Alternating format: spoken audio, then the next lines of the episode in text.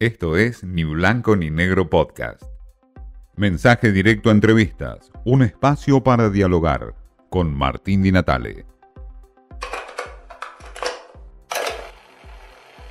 Bien, hablamos con Loris Sanata, politólogo, un hombre que vive en Europa y que nos da una mirada de la Argentina sobre la mirada justamente desde Europa.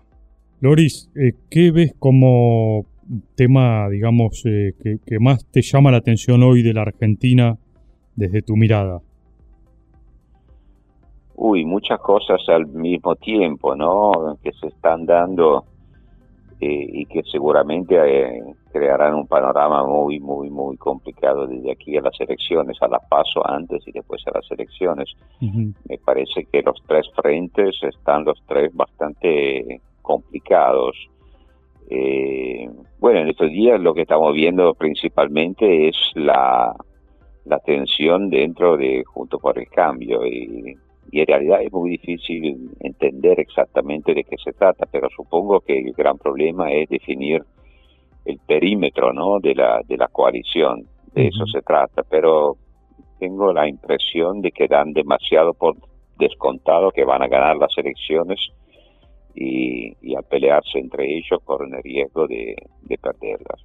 Porque del otro lado crece Milei. Milei, Milei es un personaje que encarna seguramente la Argentina actual, lo que estamos viendo en muchas otras partes del mundo, o sea, la, protesta, la protesta y la protesta, ¿no? O sea, es un tema antiguo, no es nada nuevo y y claro, por cómo está la Argentina, de dónde viene la inflación, la violencia y todo lo que hay, ¿no? La criminalidad, claro que, bueno, la protesta hay mucha, y pero apostar, apostar a, la deslegitimación de la clase dirigente, de la clase política en general, siempre es un juego peligroso, o sea, es meterse en un camino de destrucción, pero la verdad que uno le cuesta entender dónde estaría la creación, después uno tiene expectativas casi mesiánicas que sabe muy bien que no puede cumplir. Eso y se ve, el peronismo. Así que el peronismo me dirán ustedes porque uno no entiende exactamente. ¿Y qué ves del peronismo hoy? Y el, peronismo ya eh, no se sabe bien qué es, pero pasó muchas veces en su historia que no sabía bien qué era y terminó reencontrando sus raíces, así que atención. Eh, bueno, claro que su dilema, me parece, en este momento, el gran dilema que todos estamos viendo es que, por un lado, el kirchnerismo, sin duda, ya no tiene el impulso que tuvo en su momento. Ahora no sé si está en declive, como se escucha decir, probablemente sí, porque las elecciones de los últimos tiempos hablan bastante claro pero al mismo tiempo Cristina Kirchner sigue siendo la única, el único líder que tiene finalmente el peronismo, o sea, no tiene, tiene muchos candidatos, pero ella eh, es la única líder y, y además, y además eh, su juego, muy sutil y hábil me parece, es un juego de querer impedir que se forme una coalición peronista o panperonista sin ella, o sea que que la marginación del kirchnerismo no puede darse porque ella tiene un poder de chantaje y también de convocatoria extraordinariamente fuerte dentro de esa, esa área. Así que la veo realmente todo muy inestable y complicado. Loris, retomando a esta idea del ejemplo de Milei como un personaje mesiánico que aparece eh, generalmente en muchas este, democracias, en muchos países, ustedes lo tienen ahí también hoy, la derecha este, en muchos países de Europa.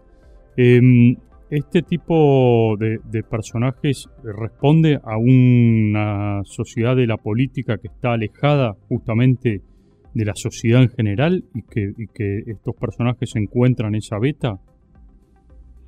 En general sí, por supuesto. Ahora, claro que e, este tipo de actitud, podemos llamarla populista para simplificar ese tipo de actitud, ¿no? que es una actitud antisistémica, eh, hasta puede tener efectos en cierta medida positivos cuando se da en contextos de, eh, de instituciones fuertes. Eh, en ese caso es como una fiebre, ¿no? Que está señalando que, que algo no funciona, que por lo tanto los actores tradicionales tienen que reaccionar, tienen que adecuarse a nuevas situaciones, que tienen que mejorar su capacidad de representar una sociedad que está cambiando y cosas por el estilo.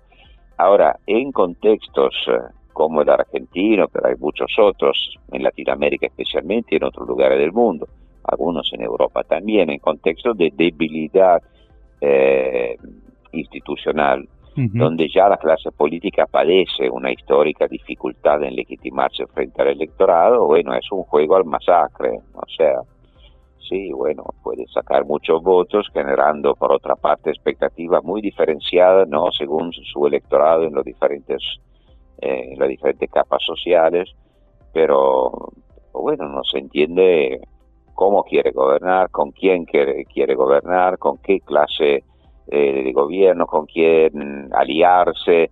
Eh, me parece todo muy, muy, muy en el aire. claro, es un juego riesgoso en, términos de eh, un contexto de debilidad institucional como puede ser la Argentina. Así es, y, y además es un tipo de liderazgo que según veo tampoco responde a una institucionalidad interna de su, de su grupo, movimiento, no sé cómo queremos llamarlo. O sea que en realidad lo que está buscando es un, un papel en blanco de acuerdo con el cual después el, Mesías, cuando ha sido elegido, eh, eh, aplicará sus recetas.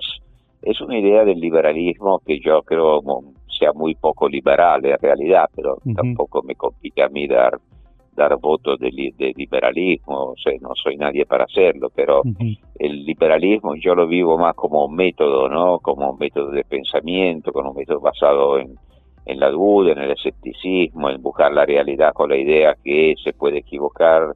No, él siempre parece que tiene toda la receta, que al hacer como él, como, como él dice, sin tener en cuenta la dimensión política, es una visión tecnocrática, yo diría, de, del populismo, no del liberalismo, pues el liberalismo no debería ser tecnocrático para nada, así que, pero, pero va a sacar bastante votos, me parece, y después se trata de ver este gran capital político que uso hará de ese capital político, o sea, lo utilizará, utilizará para, para favorecer la gobernanza y por lo tanto establecerá alianzas en el Parlamento para aprobar leyes. La Argentina necesita tantas leyes, tantas reformas estructurales eh, o no, o, en cambio seguirá manteniendo una actitud antisistémica. Pero esto ya es una pregunta para, para después, antes hay que llegar a las elecciones, ya es bastante complicado.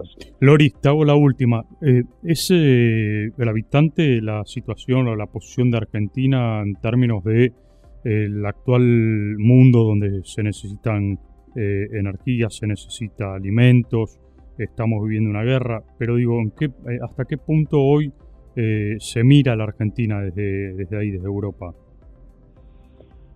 Yo debo decir la verdad que en Europa Argentina está muy fuera del mapa, o sea, no hay interés en la Argentina, más en un momento como este, en que con la guerra, con la invasión rusa de Ucrania, obviamente estamos en un contexto internacional muy delicado y, de gran cambio.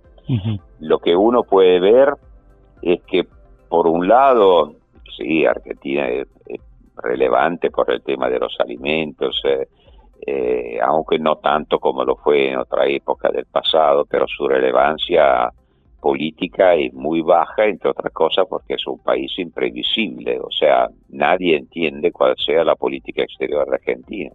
Parece basada sobre una teoría de la viveza, o sea, tratar de venderle todo lo que quiere, que quiere pero o sea, si habla con China, viva China, si habla con Estados Unidos, viva Estados Unidos, o sea, es un juego, no puede pensar el gobierno que, en el mundo hay estados estúpidos que no entienden que está jugando diferentes roles eh, contradictorios entre ellos. Al mismo tiempo, sí, eso sí, tiene suerte. Tiene suerte, o sea, la guerra eh, con Ucrania está abriendo oportunidades a países como como Argentina, hasta como Venezuela, diría, está abriendo oportunidades de mantener buenas relaciones con Estados Unidos, especialmente que de otra manera no podría tener. O sea, para Estados Unidos se vuelve tan estratégico mantener cercanos estos países que podrían, en cambio, estar tentados por una más estrecha alianza con, con, China y con el nuevo orden post-liberal o antiliberal que, bueno, son muy tolerantes. La política que está haciendo el gobierno de Biden hacia, hacia los, digamos, el negociado del gobierno argentino con el Fondo Monetario eh, es bastante relevante desde el punto de vista. O sea, es una posición el gobierno peronista debería agradecerle a Biden en realidad, no hacer marchas contra el Fondo Monetario. Lori Sanata eh, nos habla de una Argentina que está fuera del mapa del mundo, básicamente porque es un país imprevisible, dice Lori Sanata. Habla, por supuesto, de los mensajes mesiánicos de Milei, las internas en Juntos por el Cambio y la actitud populista que hay hoy en el peronismo. Esto fue Ni Blanco ni Negro Podcast.